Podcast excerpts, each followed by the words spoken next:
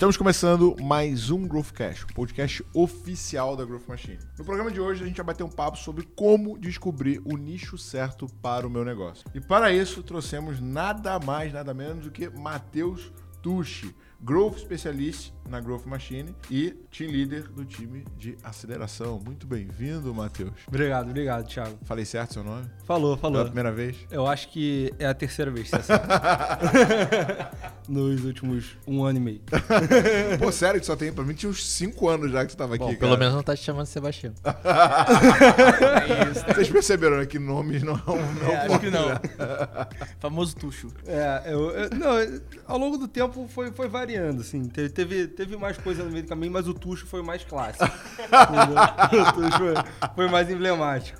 Bom, junto com a gente está Thiago Rodrigues. Muito bem-vindo, Thiago Rodrigues, responsável pelo nosso time de educação. É isso, segunda vez aqui, vambora. Ó, Vamos tocar terceira a gente já vai mandar uns boletos para você, né? Pode mandar. Virou co-host.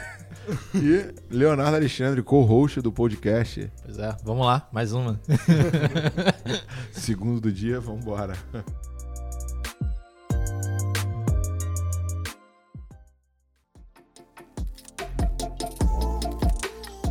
Galera, é, assim, antes da gente é, descer no cara, como, como definir o, a- o nicho, como definir ICP, cara, assim, tipo, eu sei que é uma hipótese muito, é uma hipótese, é uma etapa muito importante da aceleração, né? E que a gente tem vários desafios, porque é tipo definir a rota no Waze, né, mano? Você botou a rota errada, ferrou, né? Ainda mais aqui no Rio. Dependendo de onde você for parar. né? Não, cara, mas assim, no Rio é mais tranquilo do que se perder do que em São Paulo. Cara, eu acho até importante falar um pouquinho sobre o que é aceleração. né? Pois é, cara, explica um pouco, cara, o que, que é a nossa área de aceleração e como ela funciona. Cara, não, beleza. É, a área de aceleração é onde a gente fornece para os nossos clientes um serviço basicamente exclusivo, né? Onde a gente consegue dedica um mentor da, da, da nossa equipe para acompanhar ali o processo de, de construção da máquina de vendas. E depois a gente faz acompanhamento, otimização, é, tudo focado né, na, nos problemas reais do cliente, nas, nas especificidades de mercado do cliente. Então, é, é um processo diferente um, um pouco do, do que a gente faz na, na perna de educação. É um processo que a gente, de fato, valida com o cliente, acompanha e faz em alguns, alguns pontos. Né? A gente tem a área ali, a área de, de, de SPM, comandada pelo, pelo Leandro, que ajuda, constrói script, tem os especialistas de construção de script, tem a galera que traz métrica para o mentor para elaborar plano de ação.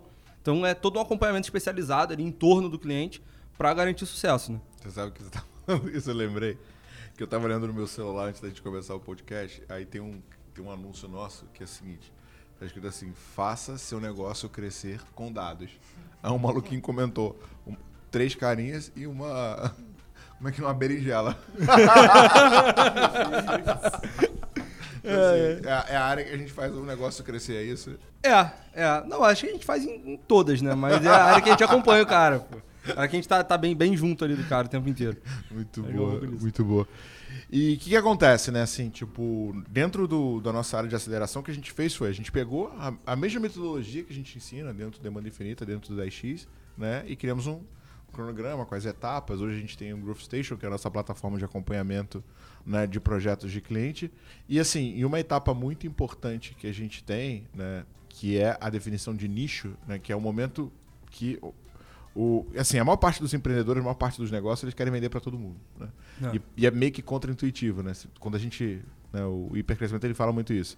Que pensar em nicho não é pensar pequeno. Né? Normalmente o cara acha, pô, hoje eu vendo para 10 tipos de clientes diferentes. Eu tinha um, um CEO de uma empresa que eu trabalhei, que eu chegava para assim, cara, vamos focar no ICP? Vamos. Pequeno, médio e grande. Ou seja, tem CNPJ, a gente Tá vende, né?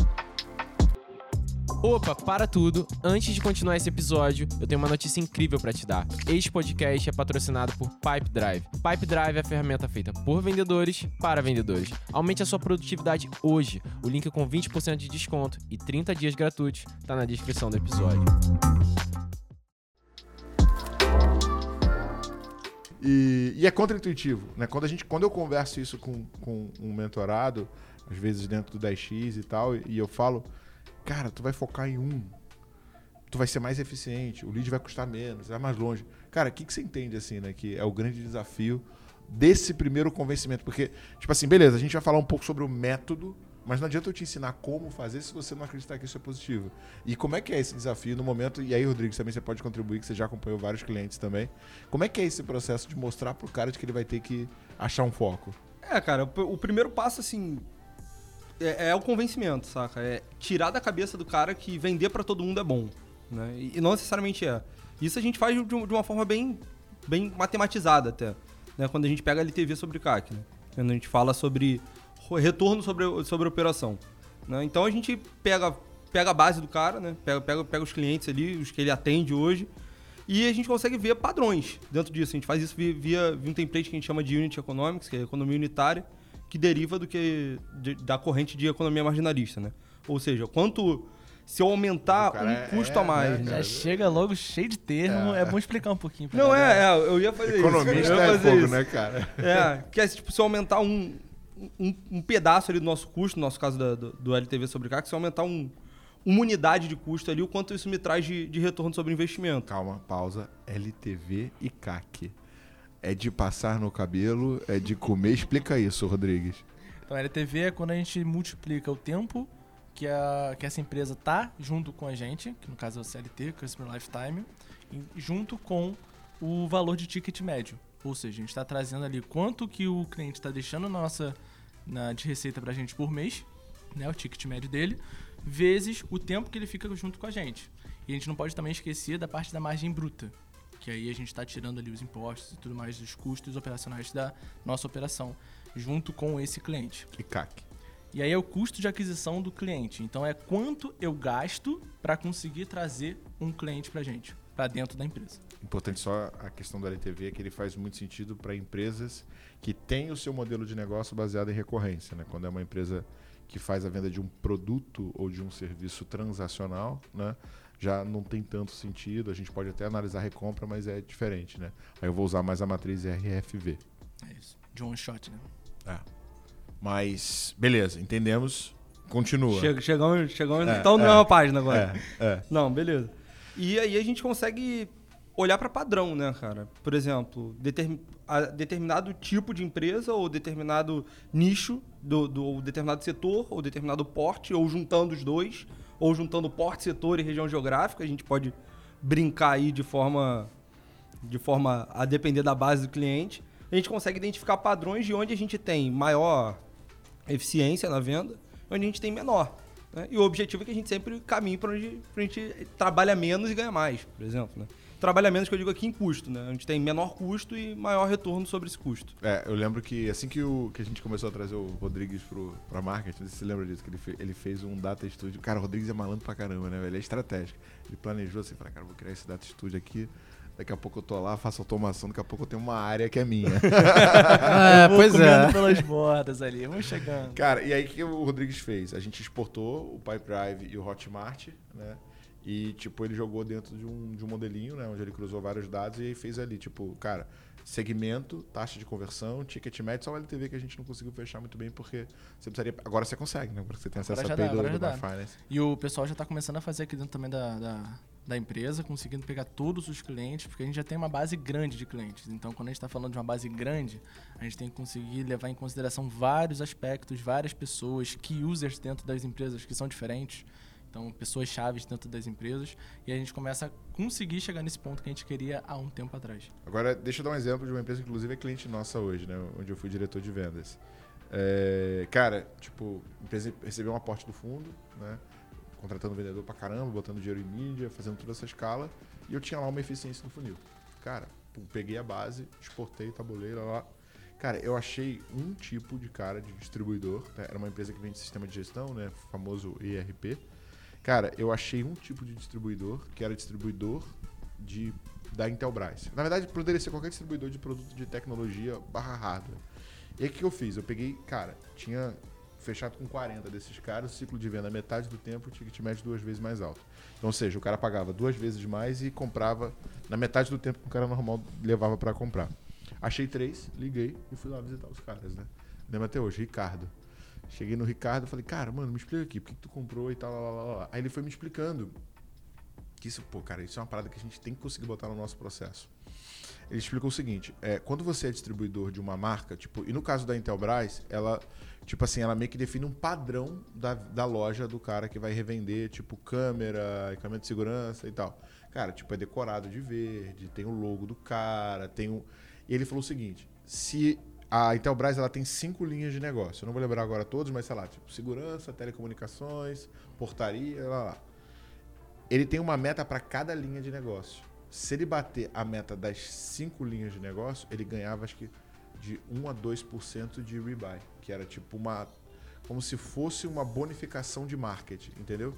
Então, sei lá, ele tem uma, ele tem uma margem de 6%, se ele batesse a meta, a margem dele ia para 8. Olha que, tipo, Sensacional. porra, impacto que ele tinha. E o que acontece? O- no RP que ele tinha anterior, ele tinha que exportar para Excel, tabular no Excel e tipo assim, cara, sei lá, um dia de trabalho para no final descobrir quanto que falta ele vender por linha de negócio. Dentro desse sistema, a gente conseguiu criar relatórios personalizados que mostravam um gráfico exatamente quanto ele tinha feito e quanto que faltava. Essa funcionalidade acompanha isso, fez ele aumentar em 2% a margem dele. Então assim, Maravilhoso. Aí o que, que eu fiz? Cara, fui, fui em outros, fui pra cima da Intelbras, conversei com o diretor da área da Intelbras, descobri quem era os key account. Cara, fechei, sei lá, tipo, cinco vendas em mais duas semanas. Isso, esse é o poder de você definir o ICP. Faz sentido? Não, total, total. E aqui até a nossa conversa da, da outra do outro podcast sobre entender quem é o seu cliente, qual é realmente a dor do seu cliente. Até é interessante que o Tuxo fale um pouco mais sobre aquela nossa matriz da PSF em si, que a gente correlaciona o problema da pessoa com a solução do Não, seu negócio. Mas assim, até antes da gente entrar nisso, né? Cara, eu acho que é, é- essa ponta é muito importante, mas tem uma parada an- anterior que é tipo entender a jornada de compra, saca? com certeza. Porque cada perfil de cliente vai ter uma jornada de compra diferente, né? E beleza. É, hoje a gente tem uma decisão, né? Se a gente usa hipótese de nicho ou perfil de cliente ideal. Você falou um pouco de clusterização, que vai fazer mais sentido nu- numa matriz de, de ICP, né? Até, cara, definição. O que, que é o cliente ideal, né? É, cara, poderia trazer definições mais, mais elaboradas, mas o perfil de cliente ideal é basicamente o cliente que você, assim, o perfil, né, de, de cliente que você consegue vender melhor, mais fácil, mais rápido e mais alto. Assim, na média é isso, né? Ou pelo menos uma ou duas dessas características, né? Então, o perfil de cliente ideal é basicamente, dentre todas as opções, aquele que atende pelo menos uma ou duas dessas características que eu acabei de falar, né? Então, tô- e isso também tem muito a ver com o momento, né, Thiago? Porque, pensa, eu tô num momento que eu preciso criar um colchão para minha empresa ali, é, eu ainda não, não tô pensando em, em dar escala, né? Eu preciso pagar minhas contas. É, meu perfil naquele momento é um, né, cara? Meu, meu perfil na, em, num momento que eu preciso dar escala pode mudar. Ao longo, ao longo do tempo, você pode ter, ter essa mudança, mas um ponto que o, que o Rodrigues falou que é muito importante é, independente do que aconteça, né? A gente tem que ter foco na dor. né? A gente precisa solucionar alguma coisa para o cliente. A gente precisa gerar alguma transformação para o cliente para que a gente facilite essa venda. Mas, em notas gerais, né, o momento, né, e o Gil fala uma coisa, uma coisa que, é, ao meu ver, é, é muito maneira. O Gil é, é o responsável CS aqui na Growth.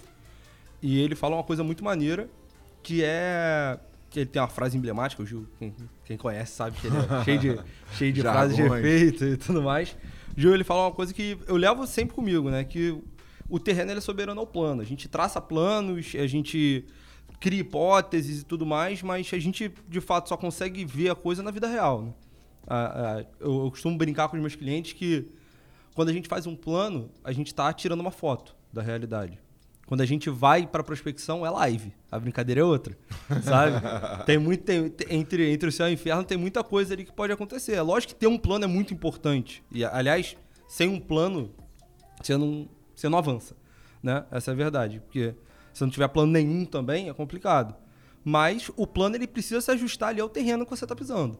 Né? E é por isso que eu falo também muito de momento, assim, momento de mercado, momento da, da sua própria empresa é um fator fundamental para você entender qual é o melhor, qual, qual é o nicho ideal para aquele momento, qual é o melhor, qual é o melhor nicho para você atacar e tendo foco sempre na transformação para o cliente, né? Como, Cara, como soluciona o problema. E só, só pegando um gancho nisso que você falou, né? É porque é, eu acho que, tipo, tem três, três etapas ali na definição do, do foco e do nicho, né? Primeira etapa, tipo, é organizar dados, né? Então você falou um pouco sobre clusterizar, olhar a base, olhar histórico.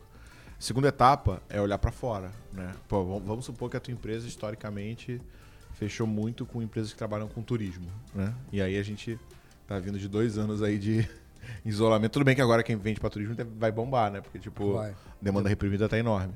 Mas se fosse há um ano atrás, ou será que valeria a pena você É, prospectar agências de turismo? Né? Fala um pouco sobre essa questão dessa, dessa visão externa. E aí eu queria que vocês meio que fechassem um pouco de, cara, como é que é esse trabalho dentro da Growth, o quanto que a gente ajuda e o que a gente faz pro cliente para fechar esse, esse martelo do tipo, cara, aqui vai ser a nossa hipótese, né? E também reforçar que hipótese é uma tese empírica que precisa ser validada, baseada em experimentação e teste. É, pegar até um gancho nesse ponto é hipótese boa hipótese falseável, né? O que quer dizer hipótese falseável? Hipótese que eu posso aceitar, na verdade eu posso rejeitar ou não rejeitar, né? É difícil você falar de aceitar a hipótese de forma estatística, assim. Porque aceitar é uma coisa muito forte na estatística. Eu posso rejeitar essa hipótese ou não rejeitar essa hipótese, né? Ou seja, é uma hipótese válida, dentre todas as outras possíveis. E aí entra todo o resto do trabalho, que é justamente a gente entender aquela questão do ganho marginal que a gente falou, do retorno sobre investimento, é, então, co- como a gente monta esse, esse arcabouço aí em torno da hipótese? Primeiro, a gente define uma solução para ataque, né? Não, não adianta você também trabalhar com soluções muito diferentes.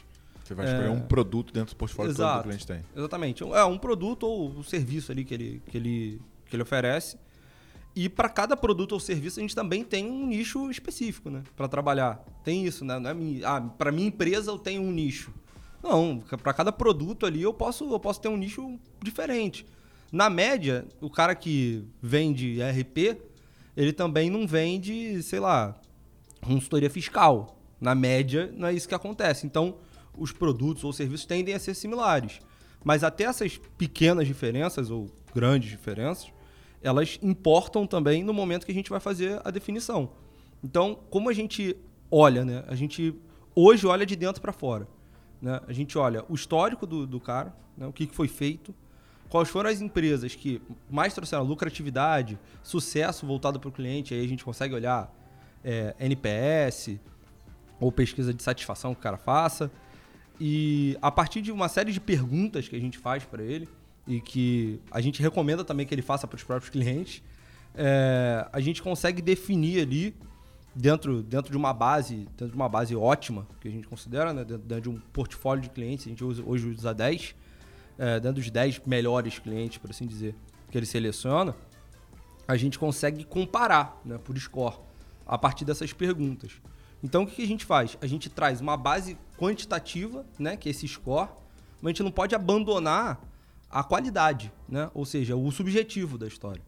Porque tem esses dois lados quando a gente vai selecionar nicho também. Tem o lado quantitativo, que é o lado que a gente falou do lado financeiro, o lado da lucratividade, o lado, o lado do número, de fato, e tem o lado qualitativo, que é o, o- a outra camada, é a camada do, daquilo do que você não vê, né? É o cliente que te dá menos problema, é o cliente que tira me, te dá menos esforço, tipo, no processo de pós-venda, no processo lá pro teu time de CS. Esse cara, isso também tem que ser considerado, tá? Isso, isso é um ponto que precisa ser considerado. O aspecto qualitativo da coisa precisa ser considerado, porque, como a gente falou aqui na, na primeira parte aí, do que a gente conversou, parece que a gente só olha número, né? Pô, bando de tarado por número. Pô, número, número, número, número. Mas tem, tem a qualidade ali por trás que a gente faz no, no- na hipótese de nicho, né? É, então a gente define basicamente, ba- basicamente assim, pega as empresas, extrapola essas empresas para aí a gente começa a moldar o nicho, né? Ou seja, empresas ou nichos que tenham características próximas daquela que, daquelas que a gente que a gente já clusterizou. Tem o time de IC que hoje é comandado pelo Gui. É, então ele já fez esse mapeamento, né? De pô, empresa de determinado setor costuma ter similaridade com empresas desses setores aqui. E a gente, junto com o cliente, a gente vai montando essa hipótese, né? Pô, esse, esse, esse tipo de cara aqui faz sentido para você? Não faz sentido para você? Então a gente parte primeiro do, do micro para o macro. Né? A gente parte da empresa para estabelecer o nicho e não o contrário. É, é E- basicamente isso. E Rodrigues, cara, o que, que você jogaria, tipo, só pra contribuir, tipo, top 3 pontos que você analisa dentro de um projeto pra tomar uma decisão de, pô, vamos focar nesse nicho? Ou top 5, sei lá, tipo, fo- não importa o número, mas quais são os pontos mais importantes pra quem tá ouvindo que eu vou usar para decidir aonde que eu vou testar um perfil de cliente ideal. Tá, pra mim entrariam dois principais aí, tá? Primeiro, cara, o segmento que você tá entrando, sabe? E o número de funcionários ali que a gente tá trabalhando. Então, cara, se for botar mais um, talvez o tipo. Então, por exemplo, Que tipo? Por exemplo, eu tô trabalhando com empresas que fazem B2B, ou seja, faço, ne- fazem negócios para outros, outras empresas.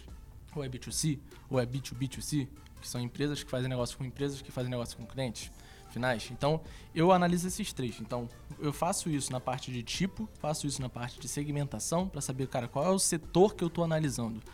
E jogando junto com, com o Tuxi, pegando qual que deu mais lucratividade para mim e também mais é, é, vantagem em cima de CS para não ter trabalho depois. E depois eu tô olhando na parte de número de funcionários, porque uma coisa muito importante é quando a gente está perguntando dados sensíveis para outras empresas, acaba que eles passam informações erradas. Número de funcionários você pode correlacionar com o faturamento que você está trabalhando, de tipos de empresa. Então, se o número de funcionários é tal e o segmento é tal, eu correlaciono os dois e já sei, já sei que mais ou menos aquela empresa está faturando tanto. Se essa empresa está faturando tanto, eu consigo ajudar ela.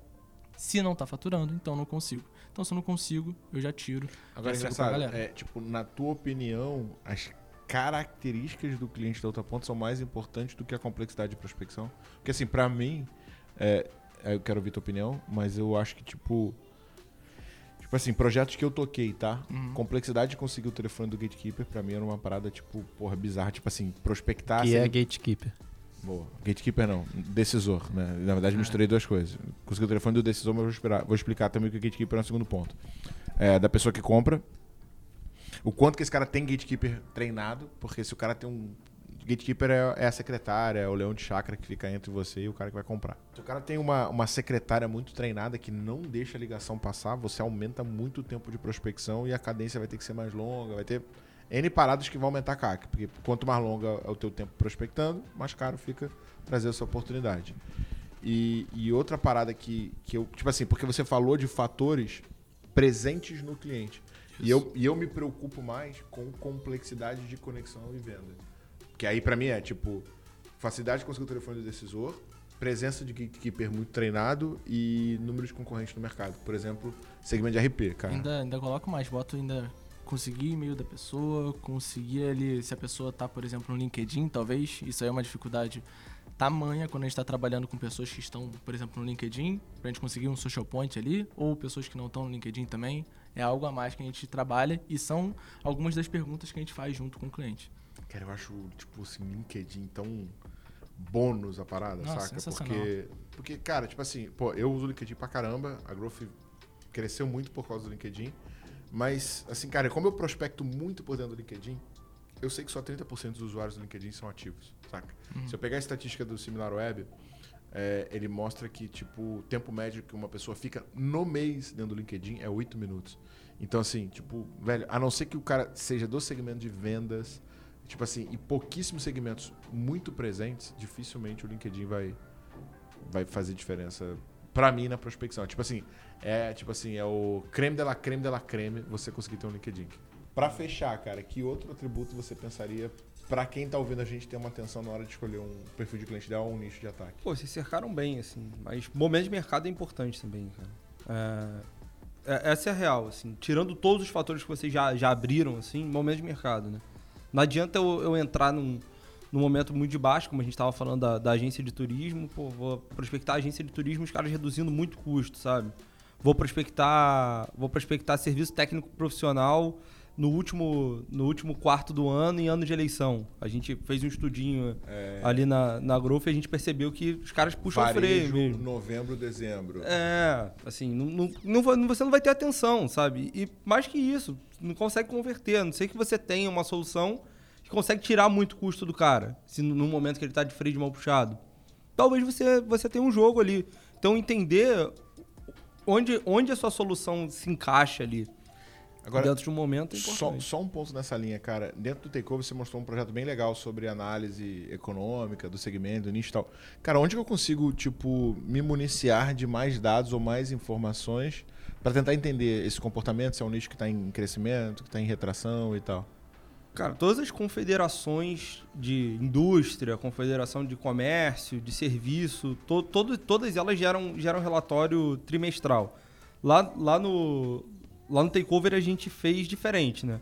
A gente pegou a pesquisa mensal de serviço e traduziu isso em, em, nas sazonalidades de mercado. Né? Como é que funciona, onde a gente tem mais, mais volume, onde a gente tem mais receita por volume, onde a gente tem menos, enfim.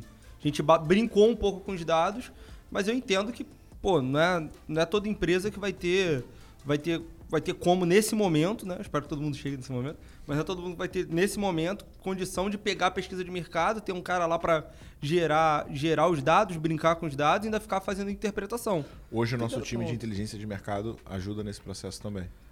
A gente está desenvolvendo, essa é a verdade. Estava desenvolvendo junto com o Gui, que é, o, que é o responsável pela área. Mas, mas considerando assim, a quantidade de projetos que a gente está desenvolvendo nesse momento, né, é, é um pouco complicado a gente cravar que, olha, a gente consegue gerar esse estudo para o time, mas está em desenvolvimento. É, é um, Vocês vão ter, tipo, é um amplo, né, e o cara vai poder consultar Exato. de acordo com o mercado que ele está focando. Exato, é. É um ponto futuro, assim, trazer, trazer relatório da Growth. É, é uma, é uma parada que a gente vislumbra. Mas ainda não está pronta. É, é um, é um Spoiler, gostinho que a gente spoiler, pode deixar spoiler. aí para a Spoiler galera. aí já.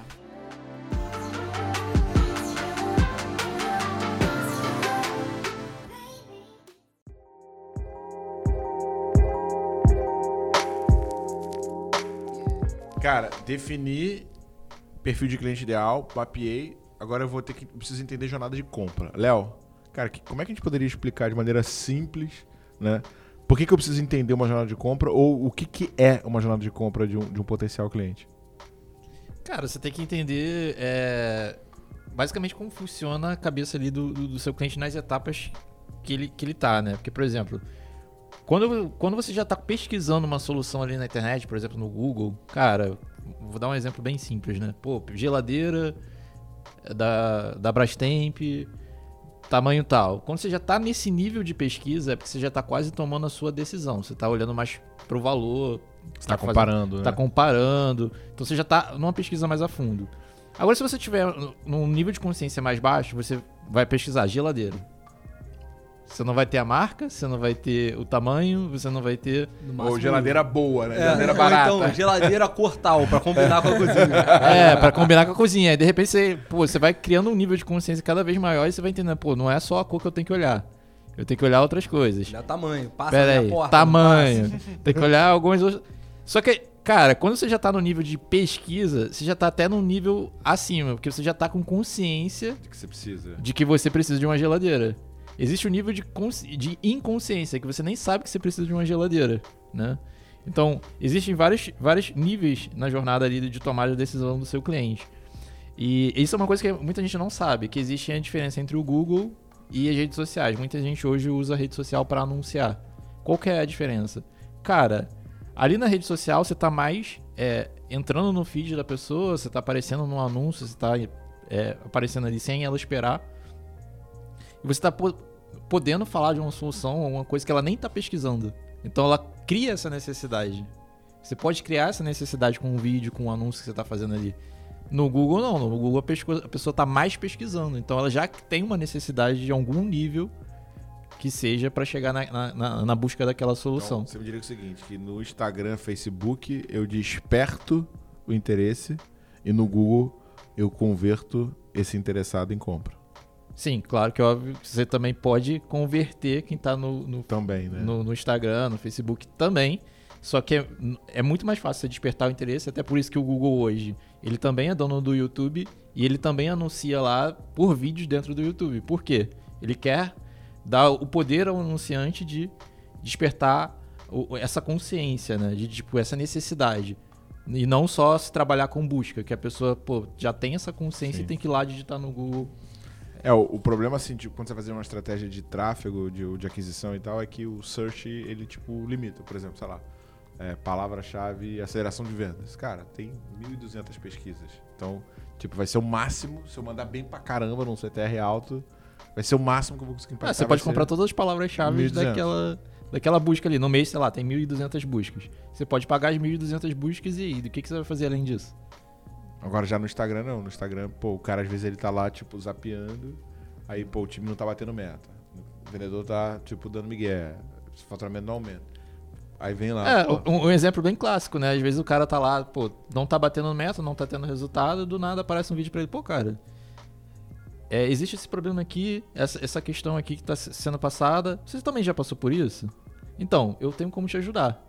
Então você já tá direcionando, aumentando o nível de consciência dessa pessoa que tá ali assistindo esse vídeo, né? Então, e- essa é uma das etapas de- da jornada de, de compra, né? Que é a- trabalhar o nível de consciência. Então, cada vez mais que a pessoa vai se aproximando do- da, da tomada de decisão, ela tá mais próxima da compra. Então, você pode usar de vários artifícios para ajudar nessa decisão. né? Você sabe que, tipo, no final do ano, né, a gente foi fazer o planejamento lá em casa. Aí, tipo, pô, sei lá, acho que outubro, novembro. Aí o Cadu foi lá e falou assim, pô, cara, ó, irada a casa, maneiro. Eu Vou te falar, pô, esses móveis não tão legais, não. tipo assim, não tinha chegado ainda as paradas. Eu Falei, pô, cara, eu sei, que essa é da casa antiga. Ele falou assim, mas, pô, tá faltando uma TV nessa sala. Aí eu falei, porra, vou lá eu comprar uma Vou TV. comprar a TV. Jornada de compra. Famoso despertou, despertou a consciência, né? Aí cheguei. Cara, e eu bato essa parada direto, velho. Assim, por que, que é, o que a gente faz na aceleração é muito transformador, né? Porque o mundo, mano, é de amadores, velho. Você pode pegar qualquer empresa. Dificilmente o vendedor é treinado a fazer perguntas, a mapear necessidade, a mapear dor. O que, que o vendedor é treinado? Falar de característica de produto. Entrei, cara, em todas as lojas de eletrodoméstico. Cara, eu tô querendo uma TV. Aí o cara começa, não, porque essa aqui é QLED com sei lá o que, com 300 mil BTUs e sei lá o que. E, e- e ela tem tantos mil pixels. Eu falei assim, tá, mas qual que é a diferença dessa pra ela? Não, é porque essa aqui, essa, essa aqui é QLED, essa aqui é só LED. Falei, cara, e qual que é a diferença? É o que, cara? Tu não que viu? isso me traz de, de, de- de novidade aí? E, e, cara, depois de muito rodar, muito rodar, eu fui numa loja que tinha uma TV lá grandona que tava numa promoção. Opa, é essa aqui. que era QLED, eu não sei nem pra que que serve Cara, o isso, isso é um fato bem interessante, né? Porque pra você, você olhou muito pro, sei lá, o tamanho da TV, qualidade de imagem. Mas assim, qualidade de imagem hoje em dia também não é uma diferença tão absurda dependendo do, do modelo que você tá, você tá vendo. E o cara tava batendo em característica técnica. Atributo do produto. Que, não Atributo fa- do que produto. só me gerava objeção, porque assim, o cara fala, é QLED. Pra que que eu preciso de QLED, irmão?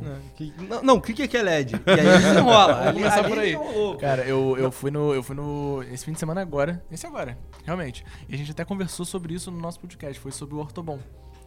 Eu fui lá pra ver um colchão que minha namorada tá fazendo a mudança lá. Aí o cara só deu atenção pra tua mulher. e aí ele foi direto. Mas o que aconteceu? Quando eu fui na primeira loja.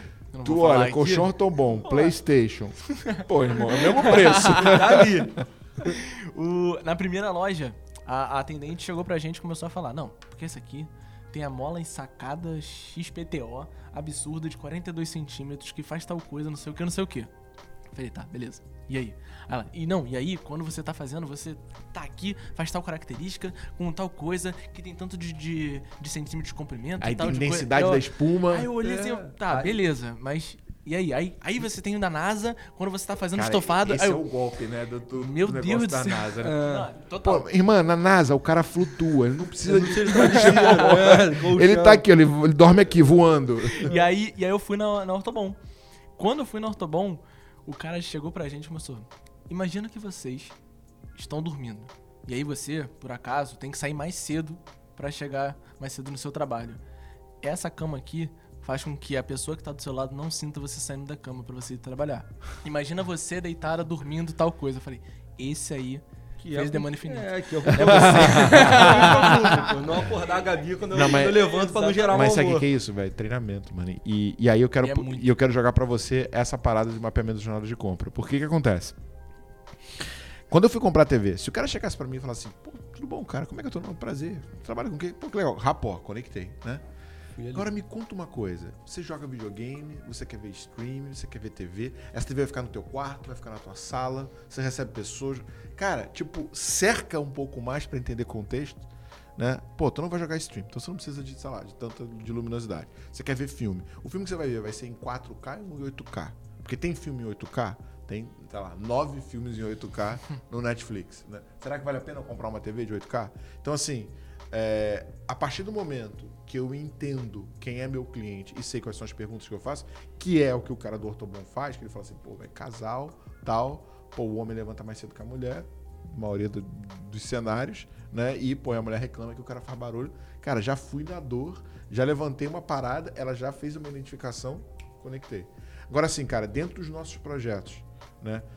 Qual que é o encaixe, cara, entre a jornada de compra e como é que a gente ajuda o cliente a fazer essa compreensão de como o cliente desperta a necessidade, como o Léo falou, e toma a decisão?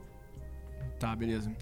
Eu gosto muito ali quando eu tô trabalhando é, na PSF, tá? Então, quando eu tô trabalhando com isso, que é, Cara, what the fuck existe Que é PSF. PSF?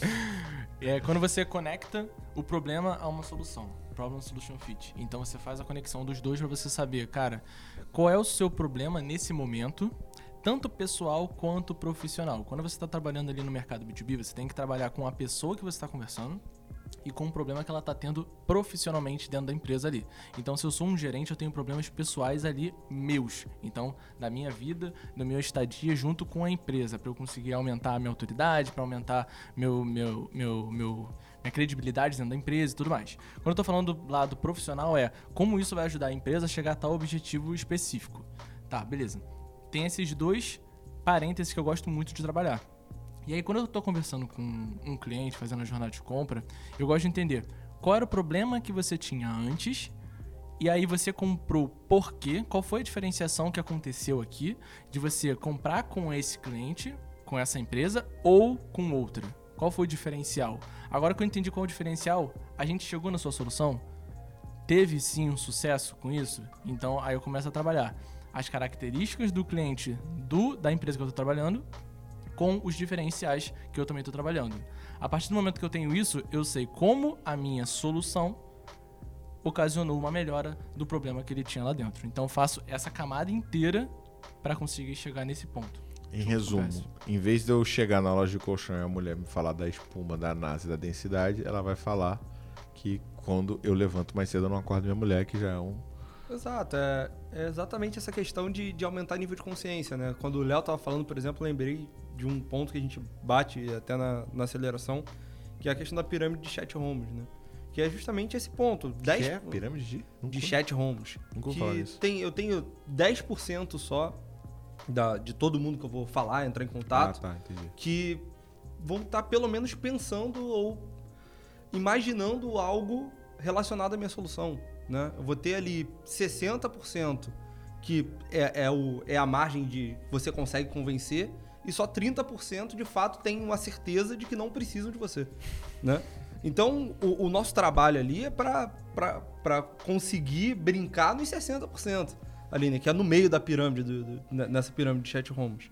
Então, quando você traz essa característica, quando você consegue trabalhar a partir das dores, a partir da transformação, que foi o Thiago, o Thiago falou, sonho do, do- da persona que você está prospectando, né? Pô, eu tô falando com esse cara aqui, então vou.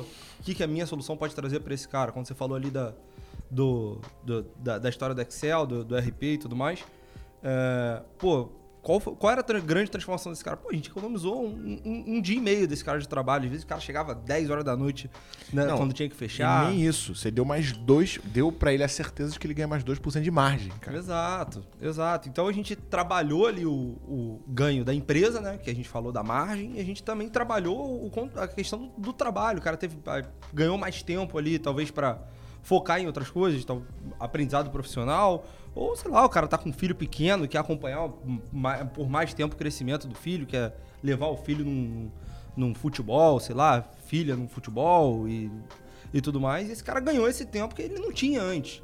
Então você também ter essa, levar essa, esse grau de consciência pro que aquilo transforma o decisor da tua compra é, é fundamental, né? Então essa matriz PSF aí que, que o Thiago falou, que o Rodrigues falou, é, é, é desse ponto. A gente entende, né? A gente acaba mapeando a partir já do nicho definido. Qual, quais são as dores comuns àquele, àquele nicho? Quais são a- os sonhos né, relacionados a tanto a transformação da empresa quanto a transformação da persona e consegue fazer esse encaixe entre o que a gente oferece de diferencial, os benefícios para a empresa, os 2% de margem, o benefício para o cara ali, que é talvez acompanhar, passar mais tempo com o filho, passar mais tempo, mais tempo com a esposa, ter um tempo para fazer um MBA, sei lá. Então a gente consegue mapear isso de forma, de fato, colocar a nossa solução como um benefício para uma dor que às vezes ele nem sabe que nem, nem se tocou que tinha. Mas nesse momento eu tô aumentando o grau de con- consciência dele, né? A partir de perguntas, que a gente roda as perguntas de pinceling e tudo mais.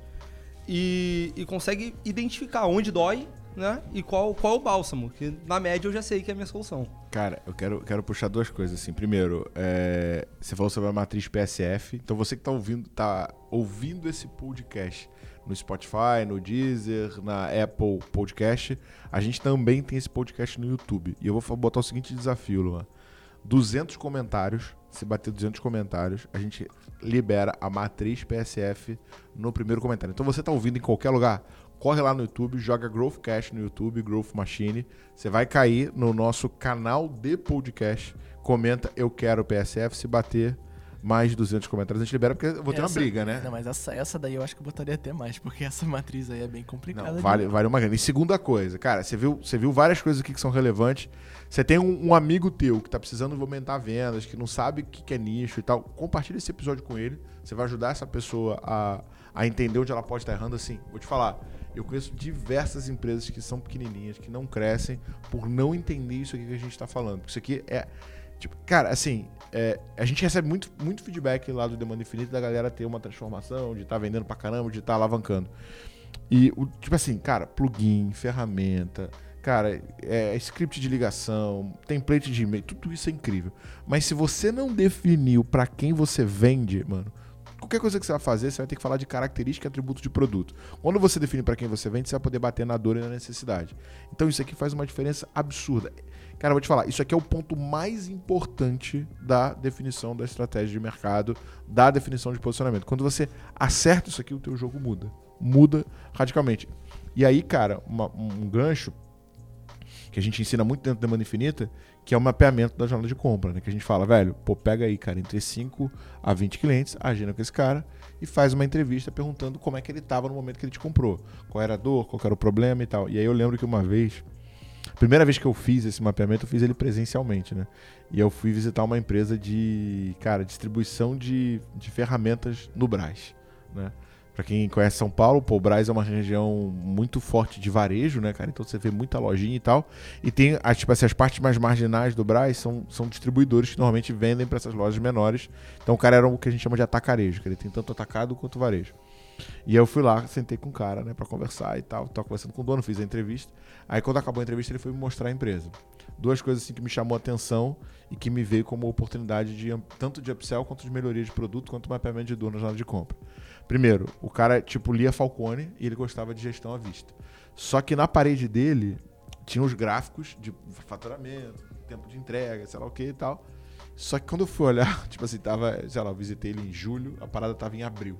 Só que, tipo assim, então tinha mais de três meses que ele não olhava pro número ou não atualizava a parada. E a segunda coisa, como é que, como é que era a empresa? Assim, tipo, na frente era balcão, atrás era estoque, você entrava aqui pelo ladinho e subia, segundo andar era comercial, né? E aí, aqui embaixo era, era, era, era, era separação, né? Ba- Barra inventário, onde, tipo, caiu o pedido para os caras, tipo, mandarem entregar. E aí, não sei se vocês já foram em alguma loja que tem isso, quando eu chegava lá no estoque, tinha um barbante e uma pasta, daquelas pastas transparentes, já viu aquela que você coloca as coisas dentro? E aí eu falei assim, cara, o que, que é isso? aí ele falou assim, ué, aqui é como a gente faz o pedido sair do comercial para a logística.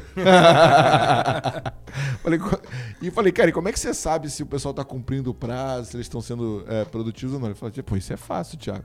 Eu olho para a pasta, tem um barbante. Se a pasta estiver balançando, é que a galera tá rápida. Se a pasta parar, Parada. Uma grande ciência de baixa é que a tecnologia. galera... tá lendo? Agora, como é que ele guarda a KPI métrica disso? Não, não tem. Esquece. Daí é acessório, acessório. Cara, esse, esse, esse ponto de nichar é, é uma dúvida muito comum que as pessoas não entendem. Tipo, cara, pô, mas peraí, meu, geralmente sempre surge aquela pergunta, cara, mas meu produto, meu serviço serve para todo mundo. Por que, que eu vou diminuir a quantidade de pessoas que eu tô trabalhando? Não, por que, que eu vou reduzir, né? E alguns alunos, né? Eu cheguei a falar com alguns alunos do Demanda Infinita, conversando e tal, trocando aquela ideia. Cara, faz por isso, por aquilo. E a pessoa acabou fazendo, né? Aplicando. Depois voltou. Caraca, mano, deu muito certo. Cara, é porque você focou mais. Porque você teve mais assertividade. Você foi, foi para pro, pro, ponto que você tá tendo mais retorno e parou de focar em coisas menores. Você parou de focar em pontos que, cara, tava só consumindo seu tempo, né? É, é, é uma brincadeira que até que eu faço quando na- nas minhas turmas de 10x, né? Falo, cara, to- toda vez que vem essa objeção, eu falo, cara, o que é mais fácil pra você? Quer, tá entrando no, no stand de tiro, você quer acertar um alvo. Não tô nem falando da mosca, você quer acertar um alvo. Você entra lá com a arma do Rambo e vem varrendo tudo. Ou você entra com um sniper e pum, um tiro, uma morte. Entendeu? E é, é basicamente isso que a, gente, que a gente tá tratando aqui. Você deixa de ser o Rambo, que gasta munição pra caramba, o que aumenta aí teu, teu custo de aquisição, né? Aumenta, aumenta o custo de, de tiro, tiro, tiro ao alvo. E você passa a dar menos tiros, né? Lógico, você não vai dar um tiro, uma venda, um tiro, uma venda, porque isso daí, funil de 100% de conversão não existe. Mas, mas, mas assim, você mira, quando, quando você mira para um alvo específico, é, é mais tangível você acertar, cara. É- é- essa é a verdade, sabe? E Não, cara, e tem uma coisa que é o seguinte, é, e a gente faz muito isso, tanto no 10x quanto na aceleração, que é roteiro. Cara, você vai criar um roteiro de abordagem, né? Aí, pô, o cara vende pra açougue, pra padaria, pra farmácia e pra loja de conveniência. Como é que você vai criar um roteiro que bate na dor desses quatro caras? E Como é que você vai, mais importante, como é que você vai treinar o vendedor pra ele fazer isso? E, e é impressionante, cara, quando você acha muito bem o ICP, é, tipo, eu sempre falo isso, né? Você já teve alguma vez a experiência de estar copiando uma informação de uma planilha para um software, de uma planilha para o Word. Primeira vez, o que você faz? Ctrl C, né? Vai lá no mouse, Ctrl V. Segunda vez, Ctrl C, Alt Tab. Cara, chega um ponto que você entra em flow, você, você para de pensar, sacou? É o poder da repetição, é o poder de você fazer várias vezes a mesma coisa. Então, quando você tem um vendedor que, cara, ele fala com o cliente os clientes são muito parecidos e ele faz três perguntas, o cara já chora de dor. Cara, pra você treinar esse vendedor e transformar ele, num cara mais produtivo e rampado, cara, é, é bizarra a velocidade. Até pra dar escala, cara. Até pra dar escala mesmo. Porque a gente tá falando aqui de treinar um cara, né? Treinei esse cara. Mas ao longo do tempo que a gente quer crescer, né? Empresa que não cresce morre. A gente sabe disso, você fala isso direto. Então, a gente quer dar escala. Como é que eu faço do meu processo uma, uma coisa replicável se eu tenho. Cada hora eu tô atirando para um lado, sabe? É, é muito difícil. Isso compromete crescimento de longo prazo também. Então a gente precisa o- olhar também pro, pro dia a dia. Foi, foi o que você trouxe agora. É, como é que eu faço pro, pro meu vendedor vender pro açougue, pro, pra farmácia, pra mercearia, pra loja de conveniência, pro dono do bar, ao mesmo tempo e fazer todo mundo aprender a vender pra esses caras? Um cara, você pode conseguir fazer, cara. Beleza, um cara, um outlier tudo mais. Você consegue, cara, joga nas 10 ali e faz. Você vai conseguir montar um time de 60 caras fazendo isso? Não vai, cara. Essa é a Não, verdade. E sabe o que acontece? Eu não sei se vocês já pegaram projetos assim, mas pra mim, cara, o mais difícil que tem pra montar máquina de vendas é o quando o cara é plataforma. Porque assim, tipo, o próprio RP, ele tem uma complexidade porque ele tem muita possibilidade de caso de uso. Mas, por exemplo, quando o cara é uma plataforma que serve pra tudo, mano, pro cara é, tipo assim, um puta desafio. É tipo assim, o que, que você é? Cara, eu sou um Lego. Sirvo, sirvo pra, Pra pra tudo, aí. pra Mas tudo. mas- Cara, Lembra, é- é- é- me lembrei do. Esse dia eu fui pedir a pizza aqui, né? Cara, eu olhando o cardápio ali, procurando, cara. Tinha tanta coisa no cardápio. Tinha hambúrguer, tinha açaí, tinha. Eu não conseguia achar a pizza. Comecei a ficar incomodado, cara, eu não consigo achar a pizza. Eu quero pedir uma pizza. Não, uma das coisas que vendia era a pizza, né? Mas, É, cara, o cardápio era tão é grande que eu falei, cara, eu preciso de, porra, 10 horas aqui pra achar a pizza. Uma cama? Tem aqui. Mas, cara, tem um, teve uma história que você contou uma vez. Não lembro direito como é que foi, mas era quando você foi vender algum RP, eu acho. E quando chegou lá, o, o dono tava todo orgulhoso, falando: Nossa, olha essa planilha aqui. Nossa, olha esse dash aqui que eu fiz. Olha isso aqui. Eu acho, acho bom até você contar, porque você passa toda essa energia. Mas é realmente a jornada de compra. Ali você olhou o que, que tava ao seu redor, começou a fazer algumas perguntas e jogou pro gol. Então, tipo, pra mim Não, essa você é sabe que, bom. tipo, né, a gente tá numa virada importante no, no, no 10X, né, cara? Agora com, com virando né, uma mentoria digital e, e te botando mais tecnologia nesse processo. E eu tava, e eu tava ontem com, com um mentor, né, que ele fui mostrar a apresentação e tal. É um cara, tipo, que tá mais tempo em vendas, um pouco mais, né, tipo, da, da escola tradicional. E, e aí ele chegou pra mim e falou assim, pô, cara, mas faltou aqui um. é, quem somos, tal, faltou. Tipo assim, essas coisas mais focadas em você, né? E, e é engraçado como quando a gente, tipo, não tem ICP e não tem perfil de cliente e não tem a, a, a, o mapeamento da jornada de compra e a matriz de problema e solução, é, como o que sobra pra gente é falar da gente, né? É, é, tipo, focar nas nossas características. Cara, indústria de RP, o que, que eu fiz? Assim, tipo, quando eu assumi a operação. Primeira coisa que eu fiz foi eu peguei todos os concorrentes e agendei call com os caras. Cara, a call era assim, velho, que eu falo, o mercado é amador. A pessoa chegava pra você e falava, tudo bom? Tudo. Quantos funcionários tem sua empresa? Tantos. É, qual que é o teu sistema tributário? Tal. É, hoje você emite nota para quantos estados? Três. Beleza, vou agendar aqui uma demonstração para você. Acabou, mano. Tipo assim, 80% das empresas de tecnologia, essa era a qualificação e esse era o processo de diagnóstico das empresas. Já era. Aí, cara, eu fui, eu fui para pras reuniões. Segunda reunião, entrava um cara absurdamente técnico. Olá, tudo bom? Tudo. É, vou compartilhar aqui o sistema com vocês. E aí vinha, meu irmão. Essa aqui é a tela para emissão de nota fiscal. Lenha, essa aqui é a lenha, tela para sei lá o quê. Isso aqui é o plano de contas. Isso aqui é o DRE. Cara, teve um maluco, velho. Eu juro para vocês que eu gravei esta porra. O cara falou 45 minutos sozinho. Eu fui no banheiro, eu fiz xixi, eu tomei água, eu tomei café. E tava ele lá, meu irmão, falando com ele mesmo, moço, agora. Falei assim, cara, qual que é a chance desse maluco bater meta Vender na alguém. vida dele, É, cara? Vender pra alguém, assim. E, não, e, e aí essa história que o Rodrigo estava contando, cara, tipo, o último... Tipo assim, né? é, eu gosto muito de participar de reunião de venda, principalmente reunião de fechamento, porque, cara, nessa empresa eu tive que aprender a tirar objeção pra caramba, né? Porque, velho, o último dia do mês era aquela... Irmão, tinha 70 vendedores, eu falava, ó, fila indiana, cada um traz dois, vamos bater meta. É isso. Vambora. Cada um trazia dois, eu fechava um, meu irmão. Era 14 vendas assim, tipo de duas da tarde às 18. Certa, sempre, sempre, sempre. E, cara, e o que é engraçado é que quando você fica muito nessa, né, na linha de produção, tu vai ficando muito bom na parada. E eu ia meu time, tipo assim, primeiro eu aprendi muito bem a mapear a objeção e retirar. Depois eu aprendi a fazer isso em menos tempo, né? E depois eu sabia aprender a fazer isso em menos tempo sacaneando os caras. Porque eu- quando eu via que eu não ia vender, eu falei, ah, vou, vou mijar na cabeça. Pelo, tenho- menos, pelo menos no 0x0 eu não saio. Pô, eu, eu me vingo, mas eu tenho que, tenho que me policiar com isso, que às vezes eu faço merda. mas, cara, nesse dia, cara, um vendedor meu chegou pra mim assim, cara, essa venda dá pra trazer. Eu falei, pô, mano, tenho certeza que dá pra trazer. Era longe pra caramba a empresa. Dá, cara. Eu falei, tá bom, vamos lá.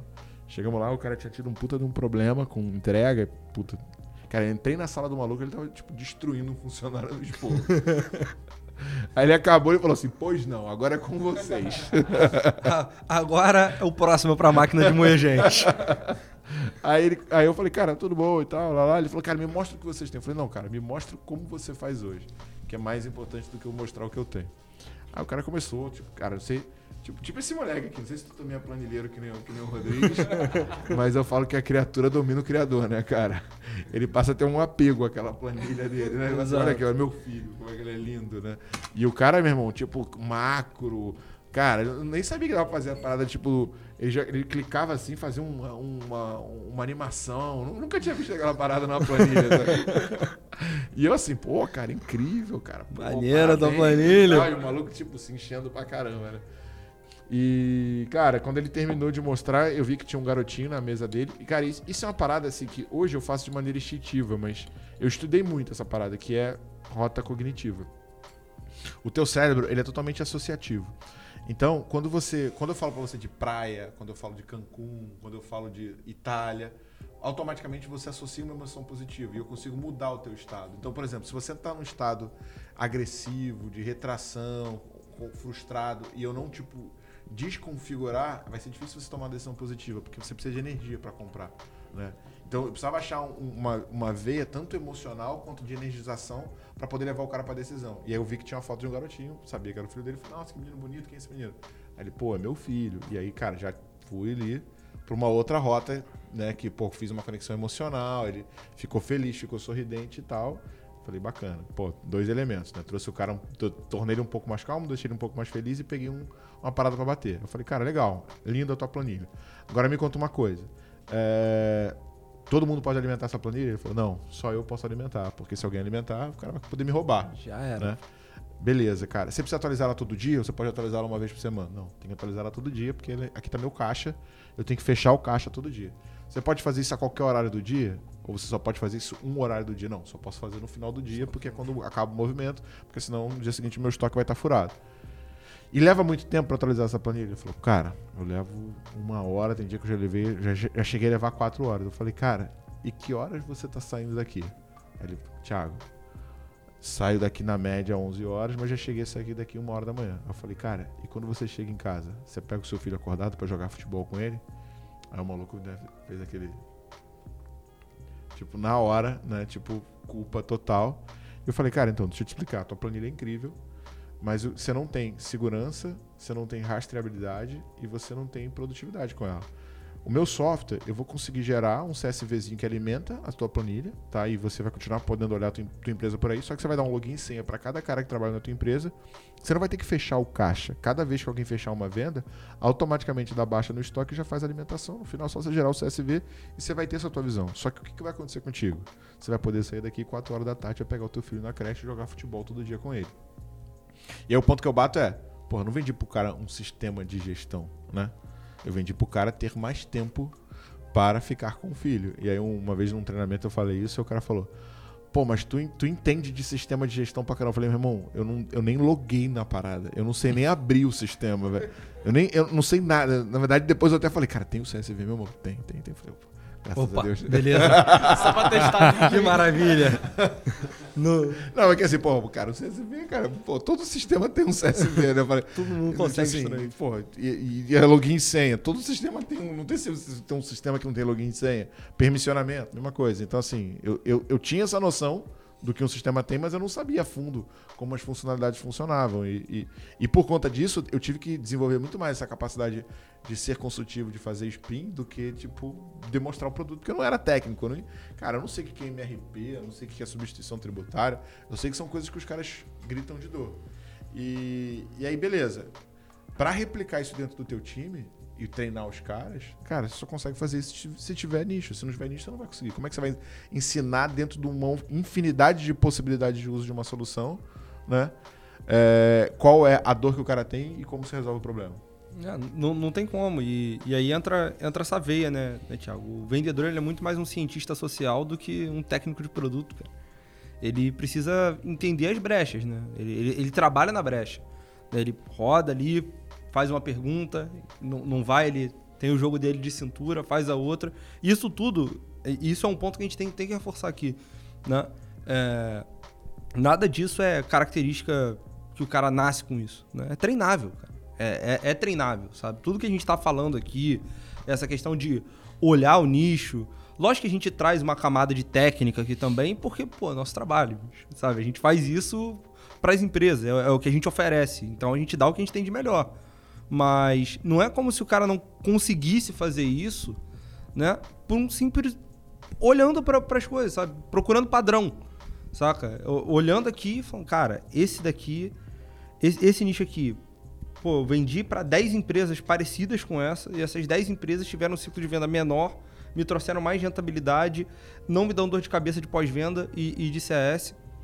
Cara, às vezes tá na tua cara, sabe? E, e é só você parar e, e olhar aquilo ali, sabe? Só que a galera pensa, e na média, né? A galera pensa e, e imagina que tudo que, tudo que é feito, tudo aqui tem uma camada de ciência, né? A gente trabalha com método científico.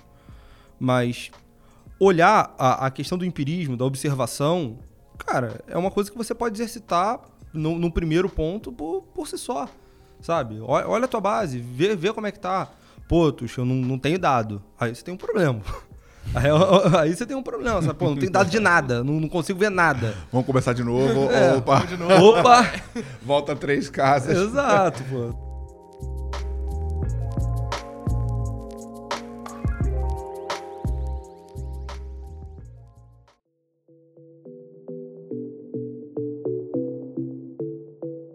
Assim, cara, uma, uma coisa que é engraçado, tipo assim, um dos vídeos mais vistos que a gente tem no TikTok é um que eu falo assim, uma das maiores cagadas que um vendedor tem é achar que o cliente compra característica. Nenhum cliente compra característica. Ninguém quer um produto. A pessoa quer o resultado que o produto gera. Aí, tipo, aí vem lá, né? Eu compro característica, sei lá o quê. Quando eu compro o computador, quero ver o, o HD, o RAM, cara. Cara, porque qualquer explicação lógica, e aí pegando esse gancho do porquê que você não por que, que tua namorada não comprou na loja que a mulher explicou do colchão da NASA e comprou na, na Ortobon. Cara, o nosso cérebro, né, ele é dividido basicamente em três grandes regiões, né? Tem ali, tipo, o córtex, é, o córtex, né, que é o nosso cérebro mais evoluído, tem o nosso sistema límbico e tem o que a gente chama de cérebro reptiliano, que é responsável pelas ações mais basais, né, tipo instintos de sobrevivência, coisa mais primitiva. Quando eu falo sobre atributos e características de um, de um produto, eu estou falando com o córtex, que é onde existe a linguagem, né? Só que a motivação de compra e a decisão de compra, ela não acontece no córtex, ela, ela acontece no sistema límbico. O sistema límbico é responsável pela compreensão da emoção, pela, pela criatividade, por, por todas essa, essas coisas menos analíticas. Só que o córtex, o, o, o sistema límbico, ele não tem compreensão de linguagem. Ele precisa acessar a linguagem através do córtex. Como é que eu acesso o sistema límbico? Criando emoção criando sensação. Então, quando ela fala assim, cara, imagine que você precisa sair, o que, que ele está fazendo? Trabalhando uma emoção de frustração. Porque, pô, ela não precisava acordar e com você levantando, você levantou do lado e você acordou, né? Então, por que que quando eu fiz essa argumentação com o pai, explicando que ele poderia é, buscar o filho na escola, né? Por que, que eu estava fazendo ali? Eu não estava levando um atributo, uma característica técnica, onde eu estaria me comunicando com o córtex dele. E sim criando uma emoção num pai de poder estar presente com o filho, que na verdade eu estava em cima batendo numa culpa que ele já tinha, que eu peguei antes, dele ser um pai ausente. E aí o que, que eu fiz? Falei com o límbico, que é onde acontece a decisão. Então, por que, que eu estou vindo aqui, preciso definir ICP, e por que, que eu preciso trabalhar a emoção em vez de trazer uma característica? Emoção eu vou trazer com sonho, e dor, né? Ou algo que o teu cliente quer conquistar ou algo que o teu cliente quer evitar. Sonho, quero ganhar mais dinheiro, quero passar férias em Maldivas, quero ter uma vida melhor. Dor, cara, não quero ter que mandar a gente embora, não quero ter que cortar custo, não quero ter que diminuir padrão. Quando eu bato esses pontos, eu estou motivando a emoção do meu potencial cliente e explicando uma razão emocional para ele tomar decisão.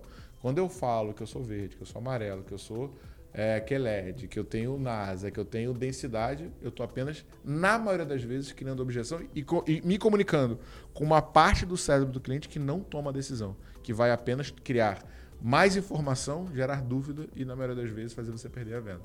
Então, essa para mim é a grande diferença. Faz sentido? Total. Todo. Total.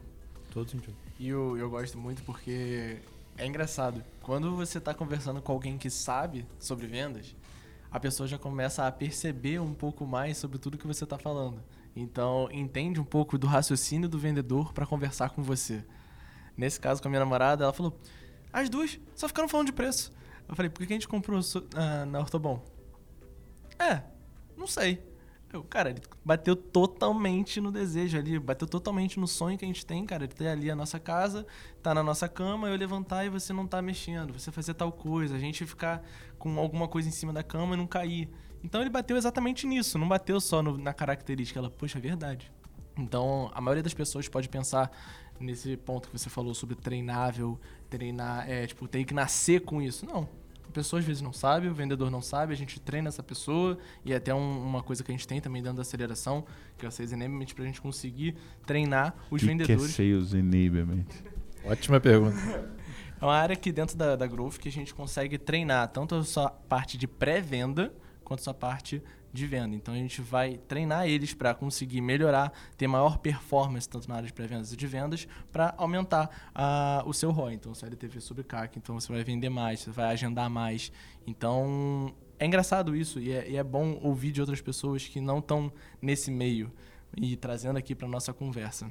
Você percebe tipo que algumas pessoas, quando estão nessa mesa de vendas, não percebem que estão te dando munição para você conseguir fazer sua venda. Por exemplo, essa pessoa, quando você estava conversando, não sabia que na hora ali estava conversando sobre meu filho e na hora você começou a entender isso por trás e jogou na emoção.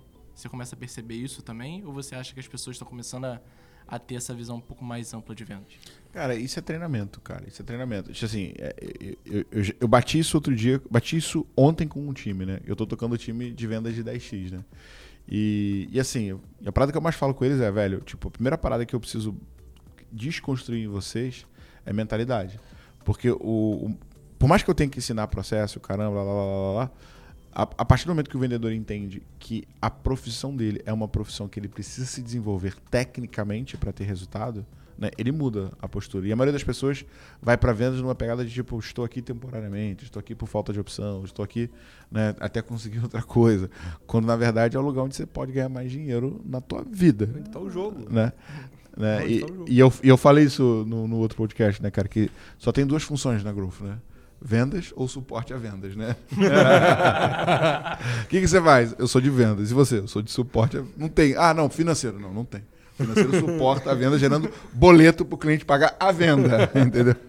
E agora, a partir do momento que, que a gente desconstrói né, a crença limitante de que vender é, um- é uma subprofissão ou uma, né, ou uma subfunção, a gente entra pro próximo passo que é, cara, como é que eu me torno melhor nessa parada? Porque, na verdade, mano, quando você entende de comportamento humano, de tomada de decisão, de persuasão, de influência, você pode virar o presidente do teu país, né, maluco? Se bem que não, é um- não é um bom É, papo, é, não é um bom exemplo. não. Não sei se é um bom parâmetro, não. bicho. Eu acho que já tem gente tentando isso aí. Mas a, verdade- a parada é, cara, tipo assim, pra qualquer coisa que você vai fazer, ah, você, sei lá, trabalhar com obra e construção civil, nosso amigo engenheiro civil aqui, Thiago Rodrigues. Mano, tu vai ter que convencer, sacou? O, mestre de obras, tu vai ter que conven- convencer o pedreiro, você vai ter que convencer o arquiteto, você vai ter que convencer o, cara, sei lá, o empreiteiro. Então você sempre tá vendendo ou transferindo uma informação.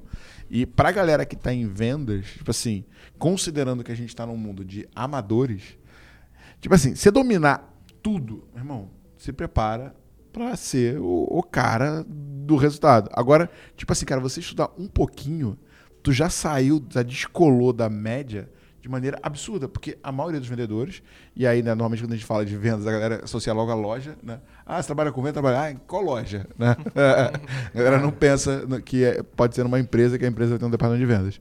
É, mas assim, cara, a partir do momento que você estudou um pouquinho sobre comportamento e mudou a tua abordagem, cara, o jogo muda radicalmente. Um cara que eu gosto muito, inclusive a gente já entrevistou e, e, e é cliente da Growth, né? É, que é o Rony Mesler, da, da reserva. Cara, meu irmão, tipo assim, eu deixo um- uma parcela relevante do meu salário lá todo mês, né? Mas... Deixa uma mala na sua Deixa a casa. mala, né, cara? E, e, cara, olha o atendimento dos caras, mano. Olha como é que os caras chegam, se conectam contigo, te cumprimentam como se fosse um brother, pergunta pra que que é. Brother, vou te falar, teve um lançamento nosso que, tipo, o, a- o garçom chegou pra mim e falou assim: Não, pô, cara, você tá com blusa solta, bota uma blusa de botão, que sei lá o quê. Eu falei: Tá bom, mano. Aí fui lá no Shopping Tijuca, fui na loja da reserva. Aí falei pro maluco, cara, preciso de uma blusa de botão. E o cara falou, toma essa. Ele falou, pra que, que é a blusa? Eu falei, não, vou fazer uma live agora. Tu acredita que no dia seguinte o moleque me mandou uma mensagem, e aí, como é que foi a live? É, muda muita coisa. Qu- Quando eu falei que aquilo que, que venda é assim, é uma ciência social, é, é por isso, sabe? Se você, se você consegue entender né, e tentar prever comportamento humano, como quase todas as outras ciências sociais tentam, né, ninguém consegue. né? Eu, sou, pô, eu tenho formação em economia, né, o Thiago já falou aqui. E o, o dia que o economista ele conseguir prever todo o comportamento humano, esse cara vai ganhar um. Vai ser uma fileira de Nobel pra esse cara. Porque Cara, tu leu. não tem jeito. Tu leu, tu leu Sapiens, não? Li. Li Cara, tem um pedaço do Sapiens que é muito engraçado que ele fala o seguinte: imagina que o cara cria né, uma ferramenta de prevenção, de análise de cenário baseado na inteligência artificial e acerta sempre.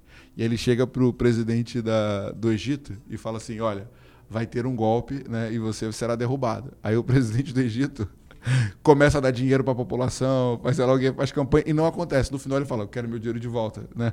Porque na verdade assim, mesmo que por que, por que que é, é, é um sistema impossível de ser criado? Porque mesmo que ele preveja e você haja em cima, qualquer fator que você reaja vai tipo já criar uma aleatoriedade que talvez não se comporte com o que foi previsto. né? Exato, exato. Assim, não existe nível de confiança 100% no que você faz, mas existe você conseguir prever pequenos passos, como esse.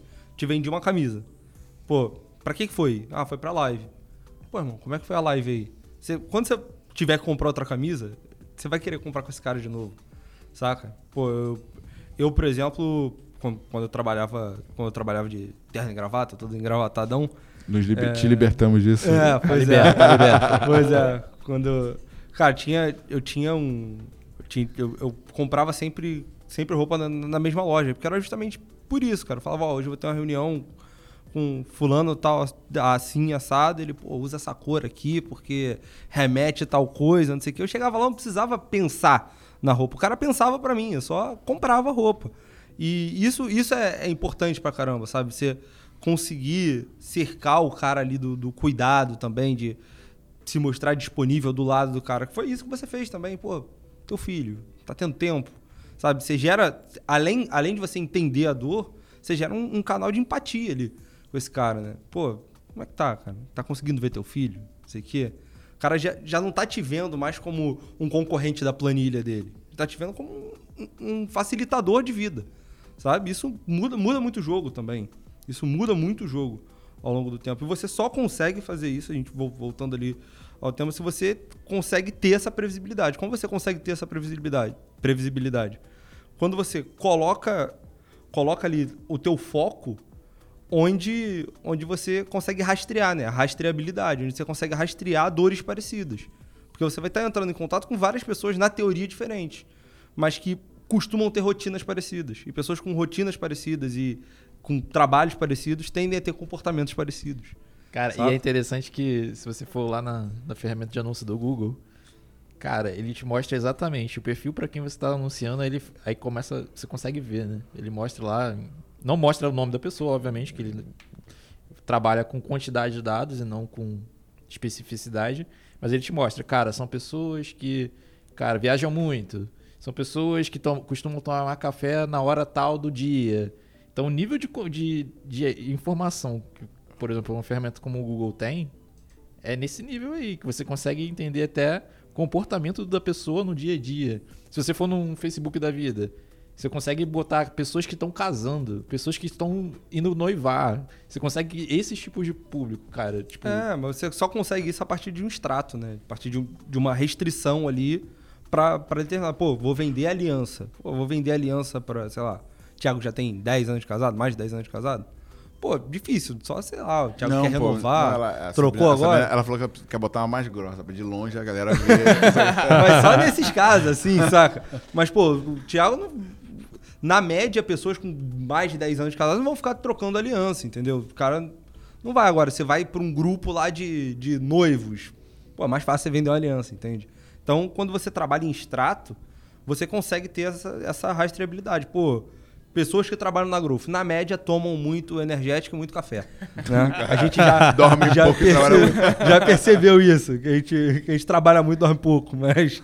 Mas, mas assim, é um, é, um, é um nicho, sabe? O cara, se o cara tivesse que botar uma barraquinha de, de energético, eu sugiro que ele coloque aqui na porta do, do- do prédio. Ele vai ficar rico. só, Vai se só dar eu- bem. É, só eu e o Rodrigues a gente vai acabar com o estoque do cara em um dia, assim. Então, então é, é muito, é muito... Conhecer seu público tem a ver com ter um público, sabe? Ter um público definido. Não, é? você não, porque você não conhece o mundo inteiro. Por, por aquilo que, que o Thiago falou do Sapiens, por não, aquilo e é, é até interessante que o, o começo do podcast foi muito voltado ao perfil da empresa, mas no fim das contas você chegou na pessoa, né? Exato. Porque. É, e, não, e- importa. e- e uma coisa que tem direto no, no DI, né? Nas mentorias, ah, não, tal coisa não funciona pra mim, tal coisa, sei lá o quê, ou eu sou B2C, ou sei lá o quê. Eu falei assim, cara, tipo, a metodologia do DI, ela foi criada para quem vende para outras empresas, mas tudo que tem ali, ele pode ser adaptado para vender, porque a gente tá falando de necessidade, de dor e coisas que os seres humanos têm. E aí o ponto que eu falo é o seguinte, no final do dia, não existe B2C ou B2B. É H to H. É humano vendendo para ser humano. E lá na outra ponta, por mais que seja uma empresa com processo, vai ter, cara, o cara que ele tem mais afinidade, o cara que ele confia mais, o cara que ele tem algum apego emocional, o cara que passou mais segurança, o cara que mexeu nas emoções certas. Eu dei um exemplo aqui numa venda de um sistema de gestão, né? Que é um negócio totalmente né, racional, para um software e tal, né? Pensa em código, pensa em dado. Cara, e pô, eu consegui me conectar com o cara e mostrar que esse software poderia fazer ele ter mais tempo para ficar com o filho, que é muito mais importante do que qualquer relatório, qualquer dashboard, qualquer coisa que eu possa vir a mostrar. Galera, mas para a gente fechar, é, dicas finais para quem vai definir o perfil de cliente ideal. Cara, vocês me convenceram. Que, que seria o ponto assim que vocês já viram na aceleração de vocês ou nos projetos que você já tocou de marketing, Léo? Cara, que assim, velho, preste atenção nisso. Porque, tipo assim, o que, que, que, que eu tenho assim de resumo que eu levo desse episódio? Cara, o ponto mais importante de qualquer estratégia de vendas é entender quem tá na outra ponta. Não é entender de você ou entender do produto, mas entender o que, que a outra ponta tá tentando fazer e não consegue. Começa por você, Rodrigues. Ponto principal. Não venda característica, venda sonho. Tire dor. Faça com que a sua solução seja a melhor coisa para a pessoa da vida. Mostre para ela com características dela que isso aqui realmente vai solucionar a vida dela, tanto profissionalmente quanto pessoalmente. Para mim esse é o ponto chave. Você, Léo. Cara, é conversar com o cliente, ouvir o cliente e entender mesmo toda essa questão da jornada de, de- da jornada de compra, né? Cara, por que, que ele comprou de você? Por que, que, que ele esperava? Qual era a expectativa, né? E na verdade acaba que nessa conversa você descobre outras coisas. Você descobre que esse cliente ele tinha um problema, você até pode ter solucionado já esse problema, e ele passou por um próximo problema, que talvez você também solucione. E aí você pode ter um próximo produto ou serviço. Cara, é, ape- apesar de você analisar tudo, olhar tudo, ter método, e isso tudo é muito bom, muito positivo, é muito importante. Eu vou fechar com a frase do Gil, cara. É uma frase que eu, que eu, que eu carrego mesmo. É, o terreno ele é soberano ao plano, assim. Tem um plano, né? É importante. Falcone trouxe PDCA aí, aí para o Brasil, que, que é toda uma metodologia voltada para planejamento, execução, que você vai checar e fazer ação corretiva. Mas no final das contas o que importa é onde você está pisando, sabe? Na- nada, nada é maior do que, do que o terreno. Então se adapte a ele. Eu vou, eu vou fechar com uma frase do Gil também. Vender é bom. Vender pro cliente certo é melhor. Essa é muito boa. Mas, galera, é, quem curtiu esse episódio, cara, primeira coisa, tá, ouvindo, tá, tá assistindo isso pelo, pelo YouTube, deixa tua curtida. Tá ouvindo isso pelo Spotify? Cara, o Spotify tem a opção de você marcar cinco estrelinhas. Isso é bem importante. E olha, a gente tá com uma meta bem agressiva de crescimento nesse podcast. Então compartilha, joga nos grupos, manda pros seus amigos, vai fazer uma grande diferença pra gente e também mostra que esse conteúdo está sendo relevante ele tá te ajudando. Outra coisa, a gente tem aqui uma área na Growth que analisa negócios que têm potencial de crescimento. Então, na descrição desse episódio, independente de onde você está vendo, tem um link para você se cadastrar e solicitar um diagnóstico gratuito, onde o nosso time vai analisar o teu momento, entender se a gente consegue te ajudar a encurtar esse caminho, a definir o cliente ideal. Cara, quem quiser trocar ideia contigo, como é que te acha? Ah, é, consegue me achar pelo LinkedIn, né? É, Matheus Tucci. Ah, Tem poucos no mundo. Tem, é, tem eu, meu pai e minha madrasta, eu acho que hoje em dia. então, se jogar Tuxi, provavelmente vai ter eu e mais meia dúzia. Mas Matheus Tuxi, Matheus TH, é um, é um bom caminho. Tem, tem Instagram, pode ir lá também, arroba mtuxi também. Enfim, tem, tem, tem ca- caminho São aí, dois- tem são os dois principais É, canais. são os dois principais, mas tem e-mail da Growth, enfim, tem, tem coisa... Ó, tem caminho pra me suporte você que está no Demanda Infinita Garagem. Não, aí, aí não. Pode botar lá, Mateus. aí não, aí não. Aí não. Rodrigues, como é que quem quiser trocar ideia contigo, como é que te acha? LinkedIn agora tá Rodrigues traço Thiago, então é só procurar lá que me acha. E Instagram, arroba Thiago P. Rodrigues. Boa. E você, Léo? Instagram, leonardo.alexandre.si e LinkedIn, a mesma coisa. Boa. Cara, Thiago Reis, Growth Machine, onde você quiser. Gente acha, né? Algum momento Você vai ver muito achar. dele. Até uma boa dica é deixar padronizado em todas as redes sociais. É, aí, ó, boa. aí, ó, vamos, vamos virar influência aí. Não, ó. mas eu acho que, eu acho que o, o barra lá do, do meu, do meu LinkedIn também é esse. Eu botei na barra de pesquisa, pô. Os caras jogar Matheus Tuxo, tá, tá lá. Mas isso. acho que o LinkedIn, o barra lá é MTuxo também. Boa. Até a próxima, galera. Valeu. Valeu. Valeu.